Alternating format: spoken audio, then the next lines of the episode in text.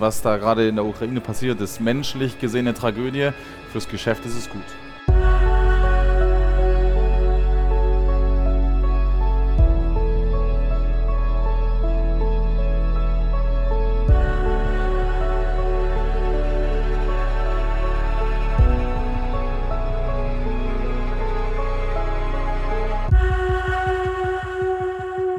Liebe Hörerinnen, liebe Hörer, herzlich willkommen zu einer neuen Ausgabe des Alles muss raus Podcasts. Diesmal äh, von unterwegs. Wir sind gerade auf Recherchen für einen Film über Rüstungsindustrie. Das ist ein sehr naheliegendes Thema, weil in den letzten 100 Tagen, mehr als 100 Tagen deutlich wurde, dass ähm, Rüstung ja irgendwie auch wichtig ist und eine Funktion in unserer Gesellschaft hat. Und sie wurde lange in Deutschland unter den Teppich gekehrt. Es wurde lange sich damit nicht beschäftigt. Es war, gab sehr viel äh, äh, Konflikte, wenn es um Rüstungen ging. Und ich bin jetzt auf dieser Messe in Paris und mein Gesprächspartner arbeitet für eine Firma, die er gleich erklären wird, weil ich es nicht genau weiß, weil ich meinen Gesprächspartner zufällig getroffen habe.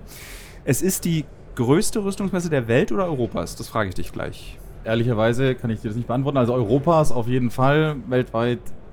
Okay, dann bleiben wir würde bei. Ich jetzt, würde ich jetzt nicht unterschreiben. Und äh, ich bin jetzt zwei Tage hier auf dieser Messe gewesen und man muss sich, liebe Hörerinnen und Hörer, das so vorstellen: Das ist eigentlich wie eine beliebige Messe. Man hat überall Stände, es werden Beutel verteilt, äh, Broschüren verteilt. Die Stimmung ist auch, unterscheidet sich kaum von einer Automobilmesse oder von einer Badewannenmesse oder Schraubenmesse. Nur man sieht sehr viel Waffen sehr viel äh, militärisches Material, Drohnen, Autos, Kleidung. Und ich, auf dieser Messe werden Geschäfte gemacht mit Waffen. Man verkauft es, man stellt vor, man macht äh, Dinge, die man neu erfunden hat, werden gezeigt, wie zum Beispiel Rheinmetall, die den äh, neuen Panther-Panzer präsentiert haben. Und Bernhard, das sehe ich gerade auf deinem Schild, ist sehr jung. Wie alt bist du? Ich bin 27 Jahre alt. 27. Und jetzt kannst du erklären, für welche Firma du arbeitest. Genau. Also ähm, mein Name ist Bernhard Muller. Ich arbeite für die ACS Armored Car Systems. Wir sind eine kleine Firma aus dem Süden Deutschlands. Wir sind ähm, bei Augsburg, neben Augsburg-Friedberg, für die, die es interessiert oder die es kennen. Und wir sind mittlerweile seit knapp 20 Jahren ähm, im Militärgeschäft tätig ähm, und bauen seither auf dem G-Modell von Mercedes auf, beziehungsweise bauen das um zu militärischen ja. Zwecken. Ich fasse dir einmal ins Gesicht, weil ich höre, dass die Stimme ganz dünn klingt. Sag mal nochmal was. Test. Ja, so ist schöner. Ähm, diesen G-Mercedes, den ja jeder, glaube ich, aus jedem Hip-Hop-Video auch kennt, ähm, den baut ihr um. Quasi ja. Also es ist schon, es ist nicht der G, den man auch auf dem zivilen Markt kaufen kann. Es ist eine militarisierte Variante. Ähm, aber im Prinzip bauen wir den um, ja, korrekt.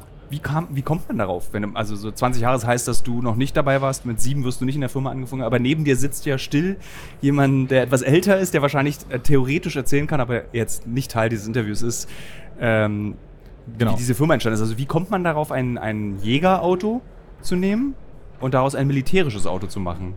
Das, das G im, im, im, im G-Modell steht für Gelände.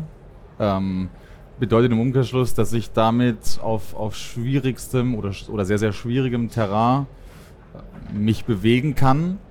Und das Militär ist ja üblicherweise, sofern die im Ausland unterwegs sind, auf schwierigem Terrain unterwegs. Wenn ich jetzt an Afghanistan denke oder an Mali, ich bin selber nie dort gewesen, aber ähm, da gibt es keine Autobahnen oder weniger befestigte Straßen als bei uns. Dementsprechend brauche ich ein Auto, was zuverlässig ist, ganz, ganz wichtig. Ähm, und auch geländegängig. Und ähm, jeder, jeder kennt Mercedes, jedem ist Mercedes ein Begriff. Mercedes hat gute Qualität, Langlebigkeit etc. Ähm, dementsprechend ist hier die Wahl dann auf den G gefallen. Seid ihr sowas wie der Lara Niva des Westens? Könnte man vielleicht so sagen, ja. Also dieses Auto, was überall einsetzbar ist, total robust, was viel aushält und durchhält und eigentlich jeder kann es reparieren. Ist der G, ist diese G-Klasse, die ihr habt, genauso einfach zu reparieren wie andere Autos oder ist es ein bisschen komplizierter? Das ist, das ist relativ einfach. Ähm, man muss auch dazu sagen, es ist kaum Elektrik drin im Fahrzeug, ja, weil ähm, das letztendlich Komponenten sind, die kaputt gehen könnten und wenn man im militärischen Einsatz ist, dann möchte man so wenig wie möglich Komponenten haben, die kaputt gehen können und die Mission gefährden könnten. Ja. ja. Deswegen ist der, es ist eine sehr, sehr einfache Technik. Wir haben hier auch ähm, kein Euro 6 Das sind Euro 3 Modelle. Hat auch den Hintergrund, dass die, die Fahrzeuge schlecht kraftstoffverträglich sein müssen beispielsweise.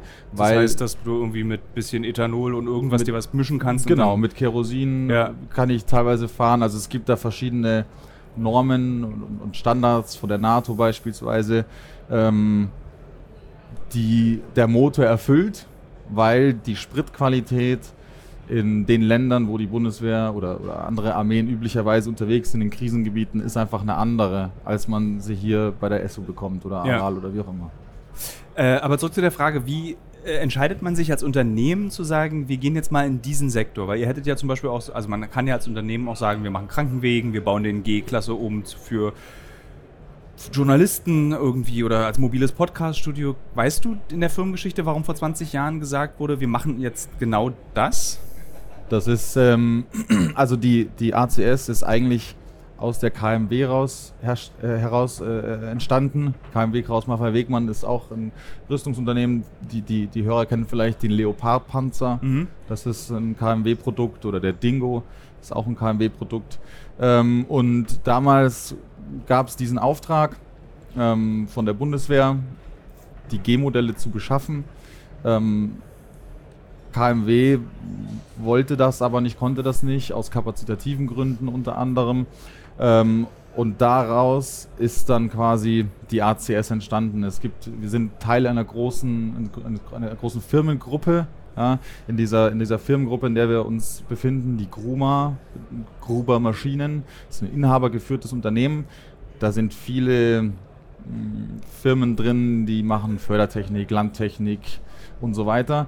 Und der Herr Gruber, der hat schon immer eine sehr gute Beziehung zu Mercedes gehabt, hat dann ähm, quasi die ACS äh, aus KMW heraus geglie- gegründet, gegliedert, wie auch immer man das Mhm. jetzt sagen möchte. Und ähm, entsprechend dann diesen Auftrag ge- angenommen. Ähm, und so ging das Ganze dann los. Und wie habe ich mir jetzt ganz präzise deine Arbeit vorzustellen? Bist du so Kfz-Mechaniker, der entschieden hat, äh, ich mache irgendwie erst mein eigenes Auto, erst habe ich ein Mofa, mit seit ich 14 bin, dann habe ich ein Motorrad und dann habe ich ein Auto und ich finde das interessant und mache die Ausbildung und gehe dann zu diesem Unternehmen oder wie bist du dazu gekommen? Also ich bin ähm, als Kontext, ich bin als, als Sales Engineer, Vertriebsingenieur angestellt bei ACS. Ähm, habe in Augsburg studiert und äh, bin dann mehr oder weniger über ein Zufallsprodukt dort gelandet. Das war eine Stelle ausgeschrieben als Werkstudent. Ich habe Arbeit gesucht, bzw. Geld gebraucht ähm, und habe mich dann da beworben und das hat dann, das hat dann geklappt. Ja. Und meine Arbeit ist letztendlich die, dass ich den Kunden, potenziellen Kunden, potenziellen Partnern unser Produkt erkläre und Konzepte ausarbeite, weil ähm, unser Produkt beziehungsweise generell im militärischen Bereich sind die Produkte einfach sehr, sehr oft erklärungsbedürftig und zu individualisieren für den jeweiligen Kunden, für die jeweilige Armee, das Land, wie auch immer. Und das ist im Endeffekt meine Arbeit. Reist du dafür viel um die Welt und kannst diese Länder sehen oder kommen die zu euch nach Bayern und lassen sich das Auto vorführen? Ähm, also um die Welt jetzt eher nicht. Wir sind auch nicht weltweit unterwegs. Ja, wir, sind, wir sind eine kleine Firma. Ähm, wir sind viel auf Messen unterwegs etc. Natürlich ist man auch mal vor Ort bei besagten potenziellen Kunden oder, oder Partnern. Ähm, ehrlicherweise muss ich aber auch sagen, dass ich erst fest angefangen habe, als Corona losging. Und Ah, okay. ähm, dementsprechend. Aber es ist jetzt nicht so, dass wir um die Welt jetten und hier die großen Geschäfte machen, wie bei War Dogs, weiß nicht, vielleicht Ja. den Film kennt, Ja, ja. kennt man vielleicht. Den hat wahrscheinlich jeder auf dieser Messe kennt diesen Film. Ja. So, ich glaube, das ist so ein Also so, so ist es nicht. Ja. So ist es nicht. Ähm, man muss da schon, man, man muss sich clever positionieren. Dafür muss man nicht zwangsläufig um die Welt reisen. Es ist ja, wir, wir leben ja im 21. Jahrhundert und jeder hat Microsoft Teams. ja. Deswegen, das funktioniert dann ganz gut. Wenn du so über, das wird wahrscheinlich dann nicht deine erste Messe sein, auf der du in dieser Art bist, äh, wenn du so über so eine Messe läufst, mit welchem Gefühl läufst du über diese Messe? Weil, um kurz zu erklären, mit welchem Gefühl ich da lang gelaufen bin, du siehst halt dieses Geschäftsmodell mit Waffen und Militärtechnik, was auf so einer clean Messe komplett befreit ist von diesem von der moralischen Implikation eines Krieges. Also es ist alles sauber, die Technik sieht super schick aus und wenn man einmal in einem Kriegsgebiet war, was ich du- durch meine Arbeit sehr oft war, also nichts, was du hier siehst, sieht dort so aus wie hier. So, Ja. Ist das für dich einfach nur, du guckst dir das an und so, hm? Oder bewegt dich das auch irgendwie, dass das Teil einer sehr großen Sache ist, dass sozusagen jedes Gerät, was hier verkauft wird, auch ein politischer Verkauf ist? Also man muss da, man muss da, glaube ich, ein bisschen differenzieren, weil ähm, ich, also um die Eingangsfrage mhm. zu beantworten, ich war, es ist jetzt nicht meine erste Messe. Ähm, ich, wir sind relativ viel unterwegs und präsentieren uns da relativ oft. Ähm, ich hatte da auch schon die Möglichkeit, dann beispielsweise in, von Rheinmetall dann mal in einem Panzer drin zu sitzen ähm, und mir das erklären zu lassen. Und das ist schon, ich habe selber nicht gedient, ich war auch nicht, die Wehrpflicht gab es nicht mehr, als, als ich dran gewesen wäre. Mhm. Ähm, ich saß auf jeden Fall in diesem, in diesem Panzer und ließ mir den erklären. Und das ist schon, wenn man sich da mal versucht reinzuversetzen, wie das sein muss, dann ist das schon beängstigend. Und ähm, man kann die Branche eigentlich in grob zwei Hälften aufteilen, in Wirkung und in Schutz. Wirkung ist dann Heckler und Koch oder beispielsweise auch eine Rheinmetall mit den Waffensystemen. Wir befinden uns da aber auf der Schutzseite. Ja? Das heißt, unsere Fahrzeuge sind zum Teil geschützt. Es gibt auch ungeschützte Fahrzeuge. Und das lässt sich dann aber vielleicht moralisch ein bisschen besser vertreten. Ja. Hat es dir geholfen? Was genau meinst du? Es moralisch zu vertreten? Also war es für Auf dich der Schritt einfacher zu sagen, für so ein Autounternehmen kann ich mir vorstellen zu arbeiten, aber jetzt irgendwie Heckler und Koch. Auf jeden Fall. Ähm, könntest du dir vorstellen, für so ein Unternehmen zu arbeiten? Also wenn du die Erfahrung, die du jetzt hier gesammelt hast und dann nehmen wir mal an Rheinmetall kommt und will dich abwerben als Sales-Ingenieur, würdest du dann das einfacher können als noch vor, sagen wir mal, drei, vier Jahren, als du angefangen hast? Das, also einfacher als damals auf jeden Fall. Ähm, man, es, es kommt dann tatsächlich, es würde tatsächlich auf die individuelle Firma ankommen. Heckler und Koch, um es als Beispiel zu nehmen, fände ich, glaube ich, schwierig. Ernsthaft? Ja. Finde ich, äh, find ich spannend. Warum? Ja. Also das Ernsthaft weil, war überrascht, weil du hier so viel arbeitest und weil du das alles siehst und weil man ja, das so ein bisschen wie eine Pornomesse. Irgendwann gewöhnt man sich dran ja. und dann ist es so auch nicht mehr aufregend. Ja. Äh, ähm, ich, das ist einfach die, den Effekt, den ich mit dem Produkt auslösen kann, ist einfach ein anderer als bei uns. Und deswegen, ähm, und es ist ja jetzt in erster Linie mal kein positiver Effekt. Und das fände ich, glaube ich, schwierig, weil es ist ja auf der einen Seite haben wir die, die Bundeswehr oder wen auch immer, mit, die, die brauchen ihre Waffen, völlig klar. Aber es wird ja auch äh, Unfug und Schindlunder, äh, Schindluder, Schindluder ja. damit getrieben. Ich meine, man braucht ja nur mal nach Amerika gucken. Ob das jetzt Heckler und Koch ist oder irgendeine andere Firma, ist ja völlig egal. Aber das ist für mich eine schwierige, eine schwierige Ecke. Musstest du dich schon rechtfertigen für die Arbeit, die du machst in dem, in dem Business, in dem du dich bewegst? Also, weil die Reflexion haben ja ganz wenige, zum Beispiel die Unterscheidung in Defense und Angriff im Prinzip. Ich rechtfertigen musste ich mich tatsächlich noch nicht.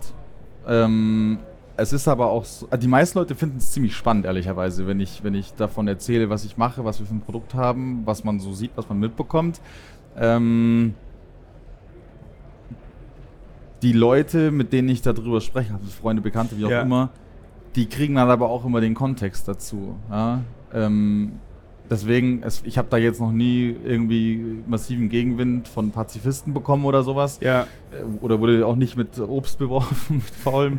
Ähm, aber es ist schon, die Leute sind eher interessiert als abgeneigt. Ob das Interesse jetzt ein positives oder eher ein negatives ist, sei mal dahingestellt, aber es ist, es ist generell das Interesse, ja. das gezeigt wird. Ja.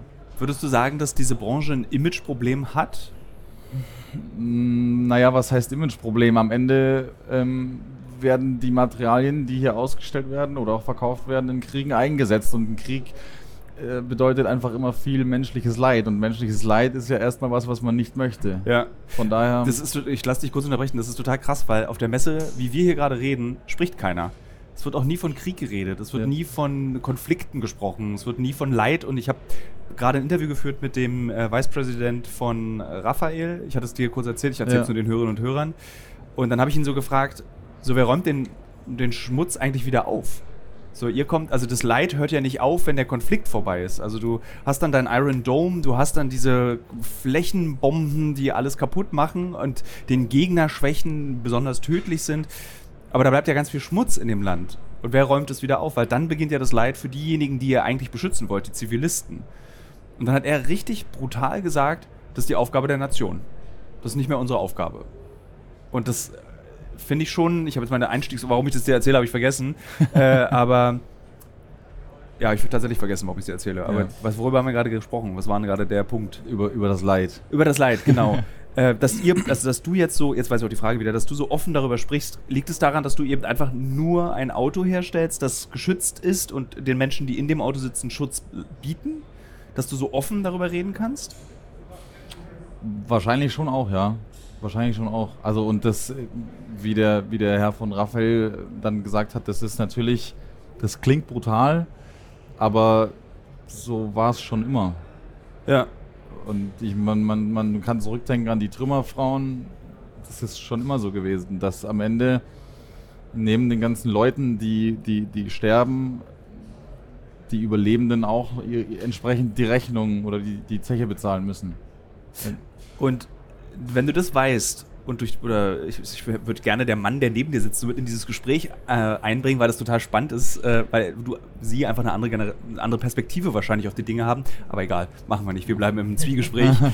ähm, wenn du das weißt, macht, also mich hat es echt geschüttelt am ersten Tag, als ich dann so an diesen Panzern, auch bei Rheinmetall, als ich dann mit diesen, mir diese, diesen Panther angeguckt habe, so, weil das ist so, es gibt, also es gibt keinen Krieg, der eben garantiert, dass danach Frieden ist. So dieses, dieses, was in der Ukraine passiert, diese Aufrüstung, die in Europa passiert, das kann so, so eskalieren noch, dass das so, es macht mir kein gutes Gefühl, hier zu sein. Ich dachte ursprünglich, es würde mir ein gutes Gefühl geben, hier zu sein, nämlich, ach Mensch, da kümmern sich andere um die Sicherheit Europas. Aber alles, was ich hier sehe, vermittelt mir eher das Gefühl, oh oh, das kann alles noch viel schlimmer werden, weil die Gegenseite sich ja auch aufrüstet. Es ist ja jetzt Klar. nicht so, dass die, die, die, Sowjetunion, die Sowjetunion, Russland und die Verbündeten dann mit so alten Panzern von 1952 kommen. Die haben ja auch das, was hier zu sehen ist.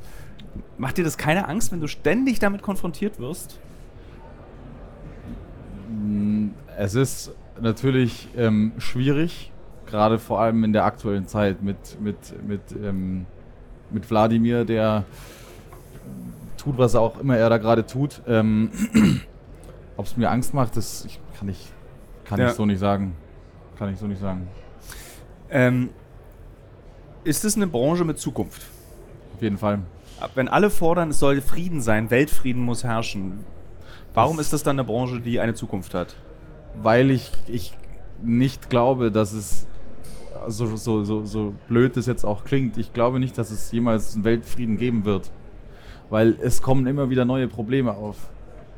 Das, das war schon immer so und das wird schon immer so sein. Wir konnten einfach nur, die letzten paar Jahrzehnte waren halt für uns konkret in Deutschland einfach relativ angenehm und jetzt wird es ungemütlich. Ähm, oder eventuell ungemütlich.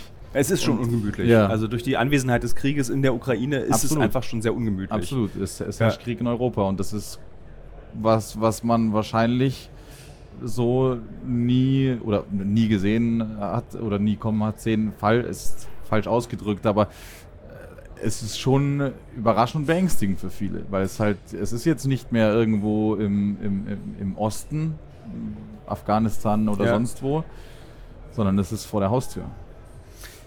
Ist es dann so, also wie würdest du die Stimmung auf dieser Messe beschreiben? Das hatte ich versucht zu spüren, ob jetzt hier so eine Art Euphorie ist, weil dieser Krieg jetzt eben Europa präzise bedroht, Länder mit sehr, sehr viel Geld können jetzt sehr, sehr viel Geld in diese Maschinerie investieren. Spürt man das auf der Messe?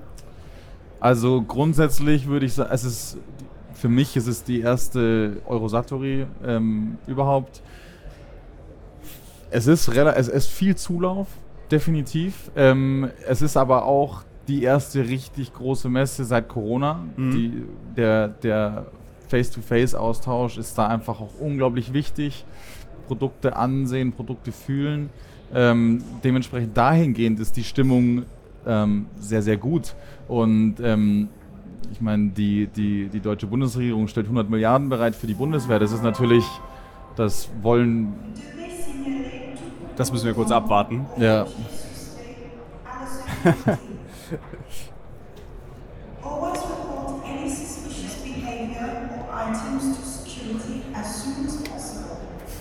Ich finde es ja immer sehr praktisch, wenn mein Leben korreliert mit den Werbepartnern und Partnerinnen, die ich habe.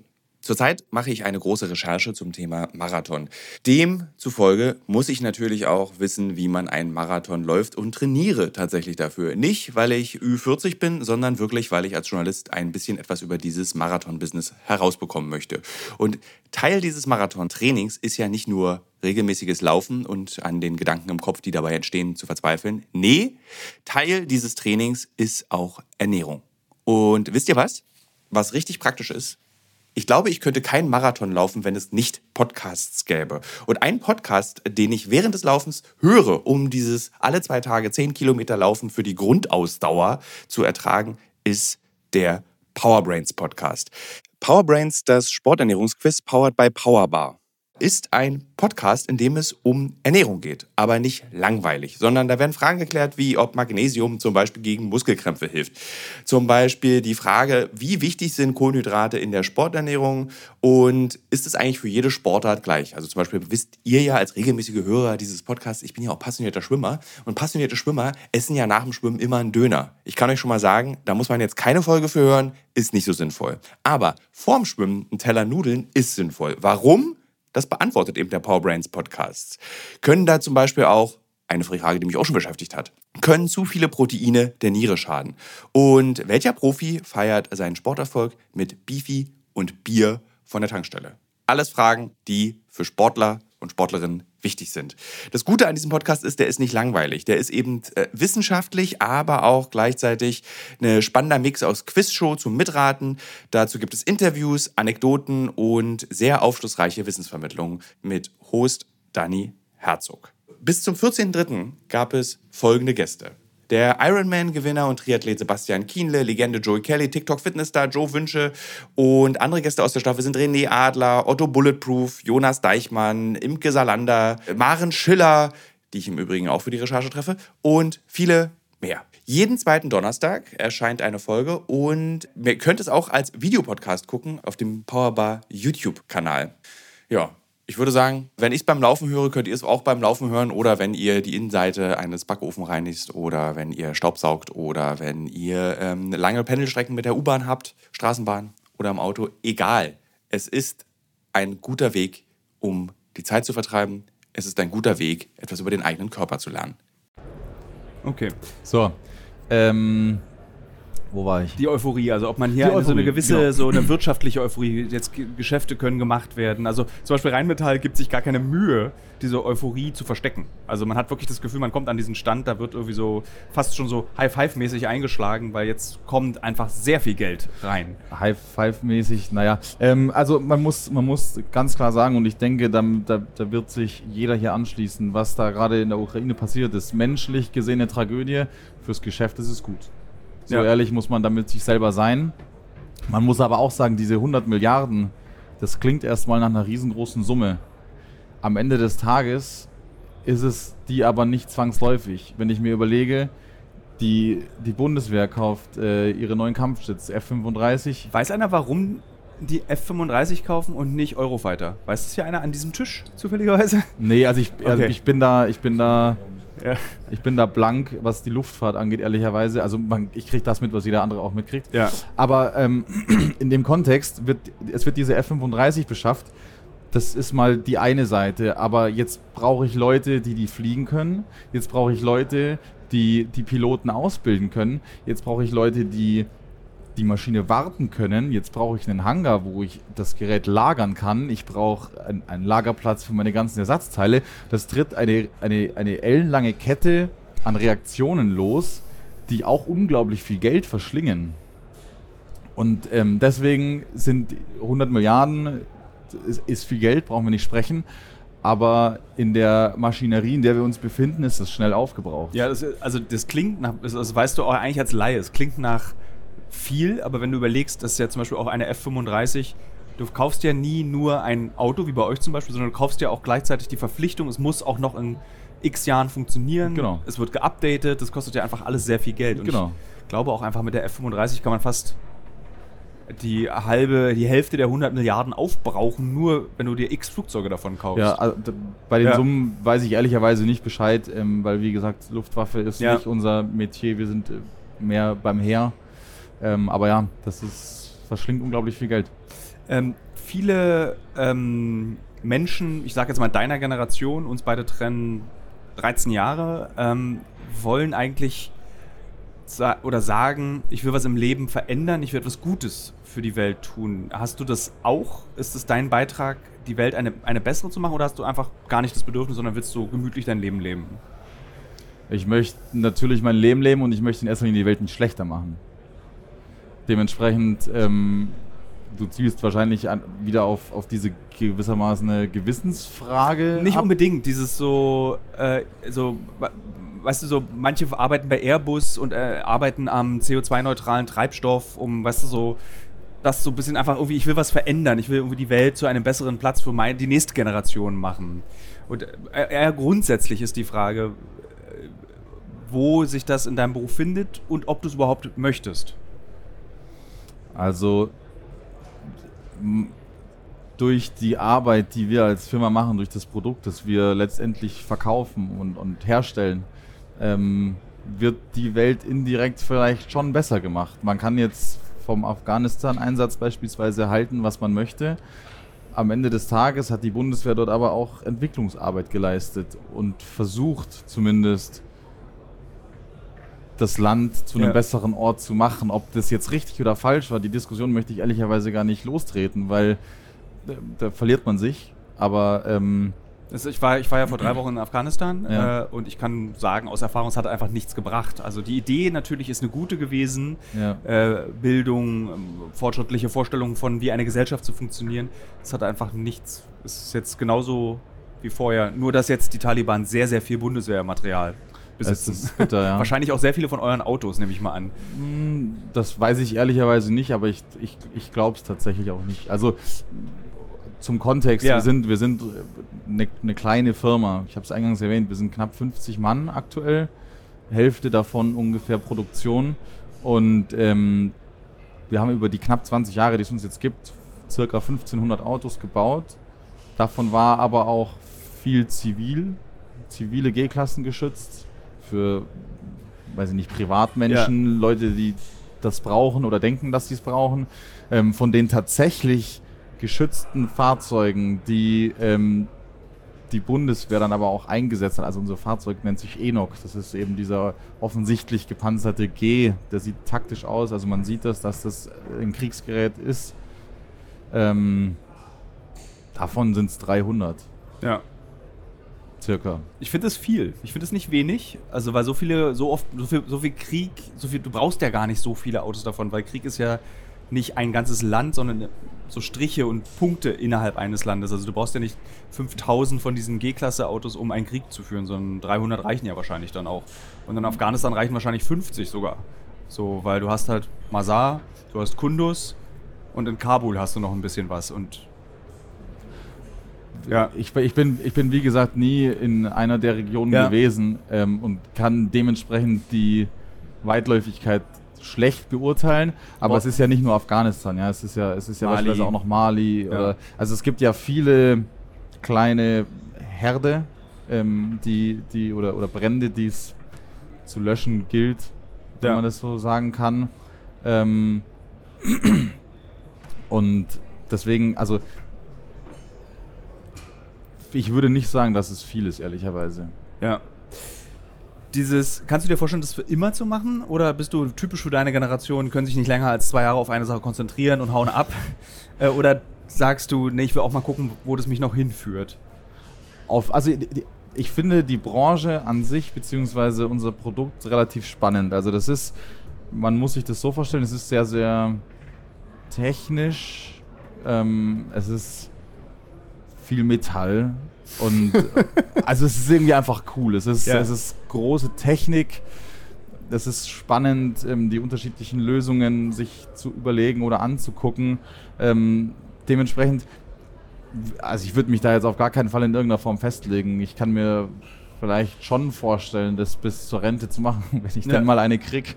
Ähm, aber festlegen würde ich mich da Ja. jetzt nicht. Also ich meine, man verändert sich ja auch mit der Zeit und vielleicht sage ich in zwei Jahren, puh, Rüstung ist ganz schön, ganz schönes Scheißbusiness. Ähm, sorry für die Wortwahl. Hm. Ich möchte jetzt was anderes machen. Ich, wie auch immer, was, was auch immer das dann ist. Also die, diese Option lässt du dir auch emotional, dass du sagen kannst, ich, es kann auch etwas passieren in meinem Leben, was mich verändert. Also du bist jetzt kein äh, Rüstungsextremist. Auf gar keinen Fall. Auf gar Ja. keinen Fall. Das findet man, glaube ich, auch relativ selten. Aber es liegt auch, man weiß es immer nicht bei den Menschen, mit denen man hier spricht, wie viel spricht ihre Agenda und ihre Firma aus ihnen und wie viel spricht der Mensch aus ihnen. Ja. Also so, äh, ich habe, es ist, ist auffällig, dass du da, dass da stark unterschieden wird zwischen der offiziellen Person und der privaten Person. Ja. Ähm, ku- kurz noch zu, dieser, zu diesen Autos. Wie funktioniert das eigentlich? Also ne, holt man sich dann so eine G-Klasse, schießt auf die und guckt, wo sind die Schwachstellen und dann macht man da Metall ran und dann verkauft man es zehnmal so teuer oder wie funktioniert dieses Geschäftsmodell? So, so, so ganz grob hattest du jetzt vielleicht recht. Also es ist, ähm, es ist so, dass im Speziellen wir, ähm, wir haben eine sehr gute Beziehung zu Mercedes und können dementsprechend die, die, die Fahrgestelle beziehen. Das heißt, wir beziehen am Ende des Tages ein nacktes Fahrgestell. Da ist dann der Motor dran und der Antriebsstrang und die Elektrik und die Reifen und der Leiterrahmen und so weiter und machen da dann unseren Aufbau drauf. Das ist üblicherweise sind das Schweißbaugruppen, ähm, sowohl Weichstahl als auch Panzerstahl, ähm, findet beides Verwendung.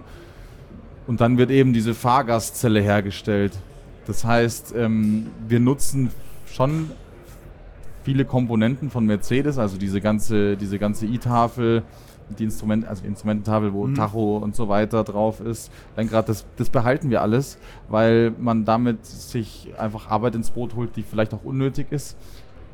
Ähm, das heißt, wir konzentrieren uns da rein auf den Aufbau und ähm, zehnmal so teuer ist auf, also das ist übertrieben. Also, ähm, ich dachte, das ist jetzt 100 mal so teuer Nein, nein, nein, auf gar keinen Fall. Also ähm, das muss schon auch immer in einem Verhältnis stehen. Man kann ja da auch ähm, Opfer einer Preisprüfung werden, wo man sich dann unter Umständen rechtfertigen muss. Mhm. Aber im Endeffekt, wenn man, wir, so, wir bauen dieses Fahrzeug, wir schweißen diese Zelle, der Schutz wird quasi ausgeführt und ich kann ja jetzt nicht den Schutz herstellen, bauen und sagen, so, das ist jetzt sicher, sondern ich muss das irgendwie belegen können. Die Bundeswehr oder jede andere Nation möchte ja zu Recht einen Nachweis darüber sehen, dass mein Fahrzeug die und die Bedrohungslage aushält. Und dann gibt es da eben unterschiedliche Normen, die angezogen werden. Unter anderem ähm, von der NATO gibt es eine Norm. Da sind dann verschiedene Klassen drin ähm, und jede Klasse entspricht einem Kaliber. Und im Endeffekt, wenn ich ein Fahrzeug vollumfänglich zertifizieren möchte, dann muss ich es einmal beschießen. Da werden Hauptflächen beschossen, da wird aber auch, wird aber auch Schwachstellenbeschuss durchgeführt, weil ich muss ja, ich muss mir überlegen, So Reifen, äh, Türschwellen. Genau, es geht ja. so beispielsweise, die, die Türspalte ist beispielsweise eine be- beliebte Schwachstelle in Anführungszeichen, weil der Bereich halt relativ schwer zu panzern ist, weil es ist eine relativ komplexe Geometrie und Panzerstahl ist sehr, sehr hart ähm, und dementsprechend nicht sehr umformungsfreudig. Mm, Und dementsprechend wird es dann alles, wird es dann alles abgetestet und am Ende des Tages ähm, gibt es dann ein Zertifikat oder auch eben nicht. Wenn man durchfällt, hat man natürlich auch die Möglichkeit, dass man nochmal eine Zertifizierung versucht. Dementsprechend die Bereiche, die zum Durchfallen geführt haben, anpasst, erneuert, wie auch immer. Mhm. Und dann kann man das Ganze auch nochmal probieren. Es ist aber natürlich schon ein teurer Spaß. Wenn man Macht ihr das dann bei euch auf dem Gelände? Habt ihr dann nein, einen nein, Schießstand? nein, das, oder? nein, nein. Ähm, es gibt ähm, offizielle Instanzen, es gibt Beschussämter, ähm, wo sowas Das klingt dann durch. ultra deutsch. Ja, das klingt so ja, ganz ja. deutsch, klingt das. da wird, da wird das dann durchgeführt und das Ja. müssen, das müssen die machen, weil die eine offizielle Behörde sind und dann dir eben diesen Schrieb ausstellen dürfen. Weil wenn ich das selber machen dürfte, dann könnte ich ja bescheißen. Nee, aber sozusagen für die Entwicklung. Oder müsst ihr selbst in der Entwicklung immer dann zu so einer offiziellen Stelle gehen, euer Auto beschießen lassen, dann die Werte mit nach Hause nehmen und dann wieder einarbeiten? Oder könnt ihr auf dem Hof irgendwie einfach mal so eine Stahltür an die Wand Nein, stellen und. Nee, also wir, wir zertifizieren unser Material. Das bedeutet, ähm, das sind Platten, halben Meter auf einem halben Meter von dem Material, das wir einsetzen, in der Zusammensetzung und der Dicke. Und das wird dann beschossen. Das Ja. muss man regelmäßig machen, um quasi nachzuweisen, dass das Material der Bedrohung standhält. Und sobald ich dann meine Materialauswahl getroffen habe, kann ich im Endeffekt das Ganze einfließen lassen in die Konstruktion. Und habe dann am Ende des Tages, wenn ich mein Zertifizierungsfahrzeug ähm, habe, habe ich da im Optimalfall natürlich schon alle, ähm, alle Problemstellen soweit möglich Ja. ausge, ausge Ich habe gelernt im äh, Sicherheitstraining für Krisen- und Kriegsgebiete, dass der Platz hinter dem Fahrer der sicherste Platz im Auto ist, wenn es nicht gepanzert ist. Stimmt es? Höre ich zum ersten Mal.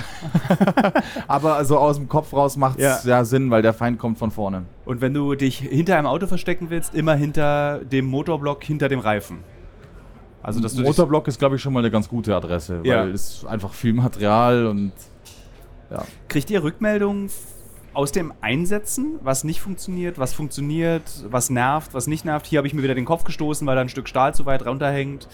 Teils, teils. Also es gibt offizielle Rückmeldungen, aber wir sind auch immer, wir versuchen nah am Nutzer zu sein. Wir tauschen uns da immer gerne aus, ähm, soweit es möglich ist. Und wenn wir Fahrzeuge bauen, dann ähm, finden auch sogenannte Stellproben bei uns immer statt. Das bedeutet letztendlich, die, je, jede Bestellung in Anführungszeichen ist, ist anders. Mhm. Jeder, weil jeder möchte was anderes haben. Was kann man denn da alles anderes wollen? Also für mich ist es Lenkrad muss drin sein und es darf nicht reingeschossen werden. Genau, genau. Ja. Aber dann, aber dann gibt es eben so Sachen, die wollen Funk oder die wollen irgendwelche Sensorik oder was auch immer. Also das ist meistens dann ausstattungsbezogen. Die wollen vier Sitze, die wollen sechs Sitze. Also Ja. es gibt schon sehr, sehr viele Individualisierungsmöglichkeiten und die muss man natürlich, ich kann das nicht mit irgendeiner Schraube hinspaxen, sondern das muss ja auch ähm, was aushalten, weil die Fahrzeuge werden nicht nur beschossen, die werden auch angesprengt bei den Zertifizierungen. Dementsprechend ist einfach eine Belastung auf das Material und es wäre natürlich der Worst Case, wenn eine Sprengladung hochgeht und der Insasse stirbt nicht wegen der Sprengladung, sondern wegen den Einzelteilen, die dann durchs Auto fliegen. Ja. Äh, macht es was mit euch, wenn ihr zum Beispiel nach Syrien guckt und seht, es gibt da ja eigentlich die Variante von eurem Auto auch in so einer syrischen Version, nämlich ein Toyota Hilux mit einfach irgendwie so Blech vorgeschweißt. Ist es so. Und du siehst, dass eigentlich der Effekt der gleiche ist. Die Leute sind geschützt, sie können möglicherweise trotzdem sterben, wenn sie über ein IED rüberfahren, ähm, aber sie haben sich das irgendwie so nachgebaut. Und ihr baut diese super deutsche, mega professionelle Hightech-Version davon. So, äh, nicht, dass ihr die als Konkurrenten wahrnehmt, aber dass eben man mit viel einfacheren Mitteln den ähnlichen Effekt, nicht den gleichen, aber einen ähnlichen Effekt erzeugen kann.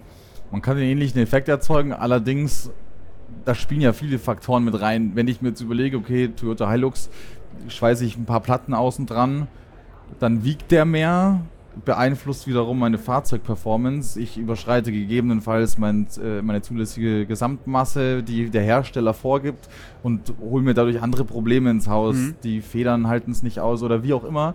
Ähm, dementsprechend, also für die Leute ist es ein gangbarer Weg. Ähm, das ist auch in Ordnung, aber ähm, wir als Firma möchten da einfach ein professionelles Produkt Ja. auf den Markt bringen oder, oder haben es auf den Markt gebracht und da muss dann einfach alles passen. Wisst ihr, ob es eine konkrete, also weil ich gelernt habe auf dieser Messe, es gibt immer eine Waffe und es gibt die Gegenwaffe. Es gibt irgendeine Sicherheitsmethode, es gibt die Gegenmethode dazu. Ja. Gibt es konkret gegen euer Auto schon irgendwas, was von der gegnerischen Seite oder gegen diese Klasse Autos entwickelt wurde, das spezifisch sich um diese kleinst gepanzerten Wagen kümmert? Wüsste ich persönlich jetzt nicht, weil ähm, die, das, das, die Autos sind leicht, verhältnismäßig fürs Militär sind das, das sind leichte Fahrzeuge. Ähm, es gibt immer einen, der eine größere Waffe hat. Und wenn ich mir das jetzt überlege, dann muss ich ja, also es gibt ja auch Waffen gegen Panzer und Panzer Mhm. sind ja nochmal deutlich mehr geschützt als unser Fahrzeug. Dementsprechend wüsste ich jetzt nicht de, den konkreten Nutzen, den man davon hat, speziell gegen unser Fahrzeug jetzt eine Waffe zu Ja, also oder gegen diese Fahrzeugklasse. Ich weiß gar nicht, wie die heißt. Gibt es dafür einen Namen? Es ist ja. Es gibt schon, es gibt schon äh, Namen, das sind GFF, steht für Geschütztes Führungsfahrzeug. geschütztes Führungsfahrzeug, ähm, GFF 1, da sind wir daheim und das, Mhm. das geht dann hoch. Dingo ist beispielsweise in der GFF 3 Klasse. Ähm, aber also konkrete, konkrete Waffen dagegen Ja. wüsste ich jetzt nicht. Ich meine natürlich, was halt, was halt immer ein Problem ist, habe ich mir mal sagen lassen, ist vor allem, in, ich glaube in Thailand ist das ein riesiges Problem, dass diese, du hast IEDs erwähnt, IEDs sind Improvised Explosive Devices, bedeutet auf Deutsch selbst gebastelte Bomben, die Mhm. ich wie auch immer auslöse. Ähm, das ist natürlich schon ein Riesenproblem, weil die können, die kann ich einfach mit einem Magnet ans vorbeifahrende Auto packen und hab dadurch schon, ähm, kann dadurch schon viel Schaden anrichten. Ja. Ja, also, also sie sind verletzlich, aber sie bieten Schutz, diese Autos. Es ist genau, kein aber Panzer. irgendwo ist die Grenze einfach gesetzt. Äh, abschließend will ich noch von dir wissen, hast du eine Freundin? Ich habe eine Freundin, Äh, die weiß wahrscheinlich, was du tust. die weiß, was ich tue. Hast du, als du sie kennengelernt hast, äh, seid ihr schon lange zusammen? ähm, ja, Okay, also dann hat sie wahrscheinlich den ganzen Weg äh, mitgemacht und weiß genau, wo du arbeitest. ich war, nee, also wir sind, wir sind zwei Jahre zusammen und ich Ah, bin seit okay. drei Jahren bei ACS. Also Hast du, erzählt man sowas sofort, dass man in der Rüstungsindustrie arbeitet oder ist es so ein bisschen sowas wie, was man so verheimlicht und erst später damit Weder, weder noch, weder noch. Also ich gehe damit nicht hausieren, weil wenn, wenn, wenn mich keiner fragt, dann interessiert sie nicht. Ja. Und dann brauche ich sie ihm nicht erzählen, aber ich fange nicht an, irgendwelche Gründe vorzuschieben, weil ich meine, mein, mein Standing zu, zu der ganzen Industrie, was ich dir jetzt auch alles gesagt habe, das kann ich meiner Meinung nach argumentieren und ich stehe da dazu. Ähm, und ich bin da auch, ich bin da auch bereit, darüber zu diskutieren oder zu sprechen oder Ja. sowas, aber ähm, ich verheimliche auf gar keinen Fall. Also ich, das, dann wäre ich, dann wäre ich, glaube ich, vielleicht im falschen Job, weil ich will mich nicht schämen müssen für das, was ich tue. Ja.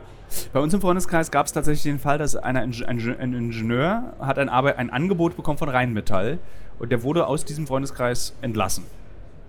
So, der wollte, er hat dann versucht, es noch so ganz sanft zu erklären, dass es da um Raketentechnik geht und er würde sich ja gar nicht, es geht nicht um die Sprengung, sondern es geht nur ums Fliegen.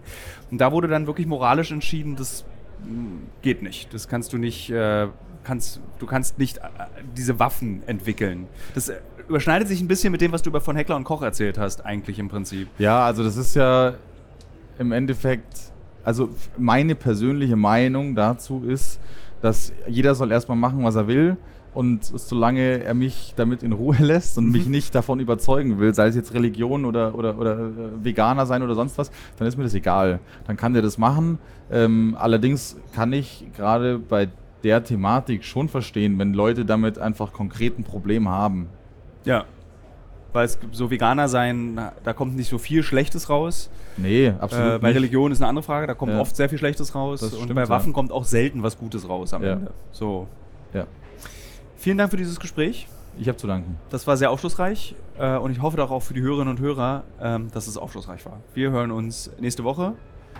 Bis nächste Woche. Also nicht wir beide hören uns nächste Ja. Woche, sondern die Hörerinnen und Hörer hören, hören uns äh, nächste Woche. Tschüss!